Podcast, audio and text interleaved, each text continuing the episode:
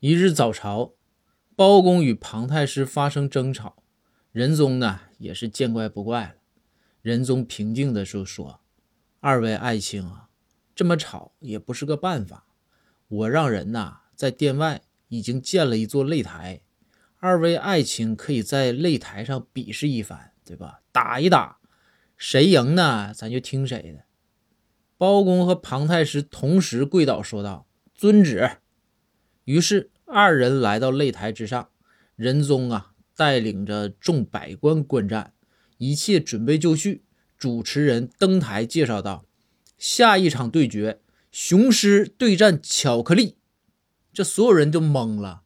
仁宗马上喊停：“不是，不是庞太师对战包拯吗？”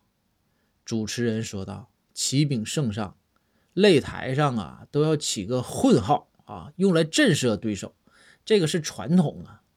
仁宗听后说道：“原来如此，那雄狮是谁呀？”